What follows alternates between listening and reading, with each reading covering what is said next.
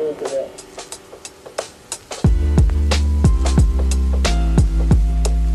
Welcome to the Takashi Podcast episode. You know what episode it is.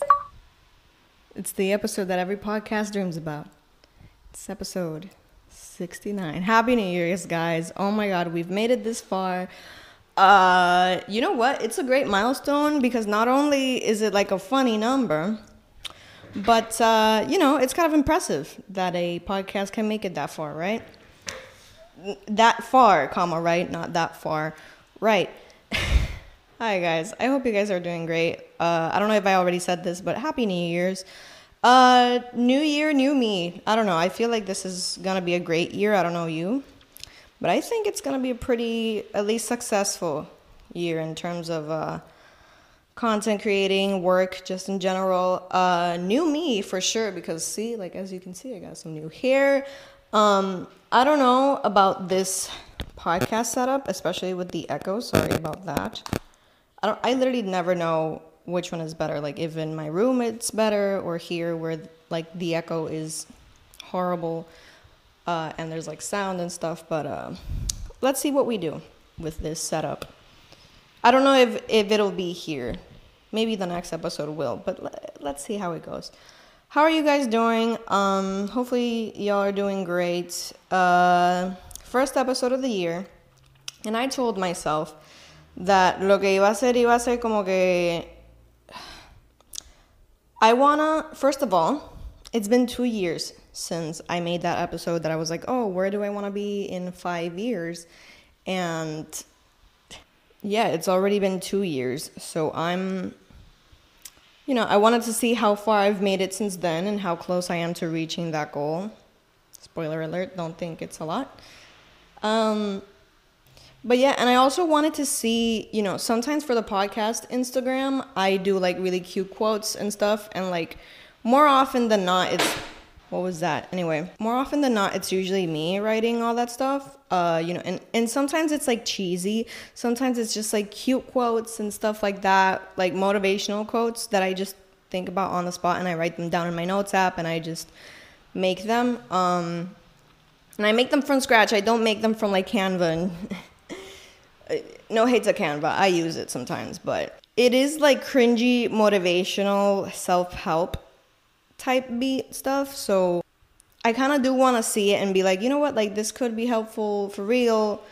Uh, however, you know, I do want to make the disclaimer that like, listen, self help is great, but you know, a lot of the times, most of the times, 99% of the times, they don't take into account, you know, like capitalism, first of all. Like, I can't just tell someone who's making like 425 an hour uh, oh you can do it if you work harder. You know like there are certain conditions that you live in. Capitalism racism sexism homophobia uh, transphobia all the all these things all these um, obstacles that kind of stop us from getting to where we want to be. So like obviously me telling you to just like you can do it is just like so you know? However uh I do believe in hard truths. Like, I do believe that sometimes there are moments, instances, circumstances, situations where I think you do sometimes have to, like, these stupid people say, like, oh, you have to pull up the b- bootstraps or whatever. Like, there are moments where you just, like, there's no other. Oh, they also don't take in, in, in mind, you know, depression, mental health, all that stuff. But there are moments, and if you don't have any of these obstacles, plus, uh, I don't know. I hope that like my message is getting across, right? But like if you know, there are moments, I'm just saying that there are moments where you kind of do need to put in the work, you kind of do need to be better. Uh, and I think that's a great mood for 2023, or at least to start 2023. So I was like, let's look through some of them that I haven't made yet and you know, just kind of like discuss them a little bit. Here are some nice decorations that were gonna be used for Fuega, but you know, it's gonna be pretty outdated by then. So also I got new glasses, so I'm really excited to use them, but they kind of don't go with the outfit right now, so I'm just not gonna use them. I can't see, I'm blind. Okay, so that episode was in 2021, right? What do I remember from then? I remember that I was starting to move, and I made it like this whole thing on this podcast where I was like, oh, um, I'm doing like this big move, and like you know, everything's gonna be better when I move. And like, honestly, sure, because I really wanted to have like an office like this one. And I mean, I really haven't dealt with this office a lot, but uh, it has been better. Life has been better since I moved for sure. I've been way more independent. Like, it's it's definitely done numbers for my mental health. So if you are able to and you want to, be patient with your moving process. Like if you're a Latino, you know, Tira Boricua, and you're like living with your parents and you want to leave, be patient with your moving process. Uh, I promise it'll be worth it, especially if you like have not a lot of stuff, like emotionally and like literally you don't have a lot of stuff. Then you have like a clean slate somewhere else. That's like the best thing that you can do. But anyway, yeah. Um, two years ago I was starting to move. I never I mean, I had goals when I moved. I was like excited to do more content and stuff, but I hadn't even thought about the issues. You know, you know what's crazy? Like when I'm making that video, that was like five or six, almost six months before the first Eshies, and I wasn't even thinking about doing that stuff. Like I wasn't dreaming big. I, I just wanted to make content and that's it. But now, like thanks to the Eshies, I've been dreaming big. You know, so that just says a lot about where my mindset was back then. Um, so that's where I was back then. I was blonde even in that video, which is crazy in the episode. And now like I look so different. I life has been so different since I've moved, you know. And uh what has changed since then? I guess just that. I've just moved. Like my friends are the same. I don't really my friends have also moved. I ha- I've had friends that have moved from where they live. Uh but not much. Life itself hasn't changed. I have actually been thinking about that, how like life starts to kind of slow down. You know, it's different from person to person, but like since I've moved, there hasn't been any crazy changes. You know, maybe like people in my life have had changes. Like my grandma had her stroke, and like, you know, Marining's uh, grief has been something that has affected me a lot. Uh, but life itself, you know, I haven't moved anywhere else. My job hasn't changed. My ambitions haven't exactly changed. So yeah. Um so it's been 2 years since that. I've made a lot of progress, I would say. I definitely feel a lot better. Life is so much better. Um and it's because of choices that I've made, like actively made. I talk a lot about that because it's like I used to be so, you know, go with the flow it wasn't until I started making my own active decisions that like life really began to change for me. So that's why I talk about it a lot. But like, what are things that I want to achieve? You know, I'm about to be 27 in two months. That's crazy. I'm so near 30 things that I wanted to achieve when I was like 29 or 30. Um, I would like to live in San Juan, but I've been really settled here. I don't think that's a big goal for me anymore unless like I meet someone and that changes. Relationship wise, nothing has changed.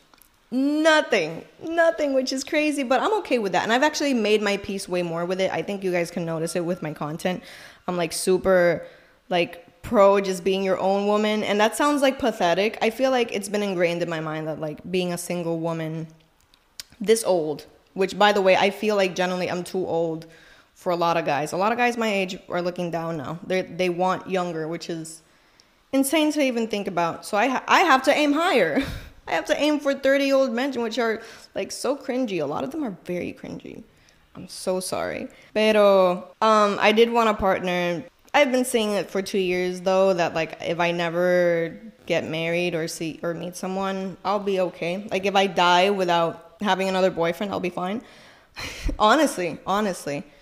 Uh, do I want it? Yeah. I mean, I, I honestly crave a boyfriend the same way I crave a pizza. If I'm being honest, like I, it's it looks fun. It can probably be bad for me. Probably can add like a lot of problems to my life, but I'll be fine if I don't have it. You know, like generally, I'm I'm a very complete person. Like I've said, like I've repeated in these last few episodes. Um, yeah, literally nothing has changed. My ambitions haven't changed. I think I'm pretty good. What do I envision after 30 though? Uh, cuz like when I was making that episode, I was 24 about to be 25. So it was like 5 years until I was like 29 about to be 30, right? I don't know. If life keeps going like this, I'll be fine, but hopefully I've just achieved way more. That's really all I want. I want to achieve more Do I want more money? Sure. That's never like in my tax bracket, that's never a bad thing. Let's see what I do to make that though. Um and yeah, that's pretty much, you know, like that is an observation, you know, that's a, it's a retrospection. I'm looking back and being like, "Oh, that's like look at how far we've come." And hopefully, I mean, those ambitions still stay there. You know, those, you know, I do want to just keep being better or even maintaining this. Like I'm really I'm really glad at where I am in life, so I can't really ask for more. Now, let's look at let's look at some like cringy, probably cringy uh motivational stuff. So, in these last few years, for example, in these last few years, I've become a hedonist. Like I've been very like pleasure over everything. Uh so I want to discuss the first one. I don't know when I'll be posting it or making it, but like I thought about this the other day that was like, I don't know it can be sad, but it can also be very inspiring. Uh, people go, you are forever. Like I can't wait to draw that and make it super pretty. But it's also true. Like people in your, you know, it. This is like a positive take on like you're alone in the world, but it's also like you are forever. You know, like that you're an everlasting idea that doesn't die. Like I think that's kind of nice. Not me discussing my own. I feel like I'm at a book signing and I'm like explaining my oh yes what I meant with that is yada yada yada. Uh, I have another quote that's just like we, we're all just humans doing the best we can. I think that's pretty self-explanatory. Uh, yeah, this one's kind of relevant to today. Sometimes you just have to be carried into a different life to be able to move on. To me, that's I don't know. I think that can be accurate. Obviously, every grieving uh, process is different and I'm literally saying like grieving, you know, people, but also grieving situations, grieving, you know, like I grieved for years for a lot of stuff, you know, for myself, for people, for relationships. Um, but then like life literally changes and things either get better or at the very least they get different. And like you kind of in a certain way you're almost like pushed to move on from whatever situation was like abarcándote, you know? Self pity is not self care. I think about this a lot because I feel like self pity is something that I have dealt with a lot in the past. I used to be very like, oh, I'm a loser, I'm a sucker, I, I suck, I, I'm like the worst person. And I used to think that like by doing that, I was like protecting myself from others or vice versa, protecting others from the horror that am I, like as a person. But no, like you can't just like be aware that you suck and be aware that you're sad and fix yourself that way. That's kind of what I mean with this. You know, self pity is not self care in that way. Like, you got to put in the work to be better. Uh, progress is a process. Honestly, that's just a play on words. I mean, it's true. Like, progress is not just like one step to another, progress is like a lot of steps, mashed potato style. But you know, it's more like it just looks nice. I really like that. Like, I really like words that kind of look like each other, like provoke and prevent, which are kind of related a little bit.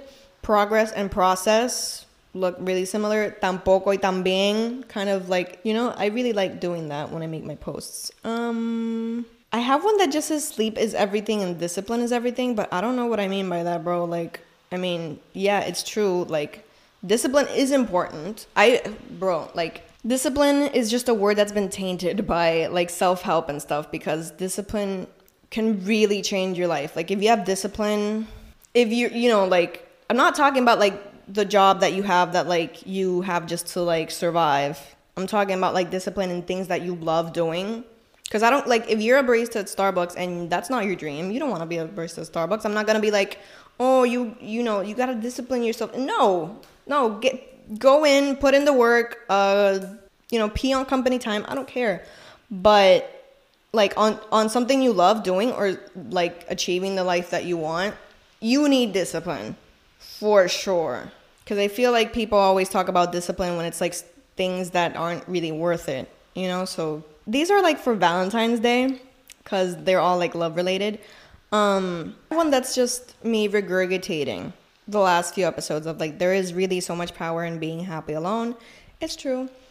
Um I'm just a goddess looking for a mere mortal to love. Literally me, you know, because like I ha- I hold myself in such self esteem that like whatever comes around is just gonna be a mere mortal, but that mortal has to really put in all the stuff at the altar for this goddess. You know what I mean? Love is a delusion. We all live on our own heads and love in our own heads. That I mean, it's true. You literally like when two people love each other, birds and the bees. When two people love each other, like they really don't know 100% what that other person is feeling. They don't know what color is that other person's romantic view of them. So that's just kind of crazy, right? I wrote this because like I don't know, I had a pretty good Christmas emotionally um, up until like New Year's, honestly. But I had a pretty good Christmas. And I was thinking about how like I had been kind of feeling numb. Like I saw all my friends go through personal situations that really affected them and stuff. And for me personally, I wasn't going through any of that. And then recently, I don't know, I just thought about my family a lot and like I don't know, I just got happy and I was like I haven't felt in a long time and when I do, it's beautiful and I feel alive. And I have an idea for that post that's gonna be really pretty. So there's one that I've been thinking about a lot though. There's always more until there's not. I think about that a lot. And I think it's like secretly kind of deep somehow. And finally, uh, the benefit of being alive is that it's really the only thing we can do. And again, I think that relates to like there's always more until there's not because it's like you're alive until you're not. Okay, we got a little deep here, so I'm literally gonna close this PSD and just thank y'all for watching the first episode of the year, episode 69. I'm really happy. I'm excited for all the things I'm gonna bring for Takeshi, but I don't really want to talk about them a lot. Not because I'm like protecting it. I don't know if I believe in that anymore. I'm more so just like focused on doing it, but also resting a lot. I need to like not to be like see, I guess that's the last motivational thing I'll say is that my work needs to be as hard as my play. But it's true though. Like I want to do a lot of stuff. Hopefully stuff that'll be worth the effort and not just like I said in the last episode just put in my ass uh just work my ass off for like 14 likes. Don't want to do that. Um but I also want to rest a lot so I can do that. You feel like I want to enjoy things this year a lot. That's definitely I don't have res- resolutions for this year. I literally they're just like floating around. Like I see one, you know, like a thought pass- passes by. And I'm like, "Oh, that's a good idea, you know, be more active this year." Oh, um cook more. Yeah, that's nice. I don't have them like on a strict list that then I feel bad about. I kind of just like let them pass by and I'm like, "I'll I'll do that." I'll remember to do that. And that's really my resolution. So thank you guys for watching. Hopefully you enjoyed. Oh my god, next episode is episode 70. This episode this podcast is Let's see. Oh my god, I'm so nervous as to what episode the Ashes will be, but I guess we'll just have to find out. So yeah, see you guys. See you in the next one, which will be really good next week.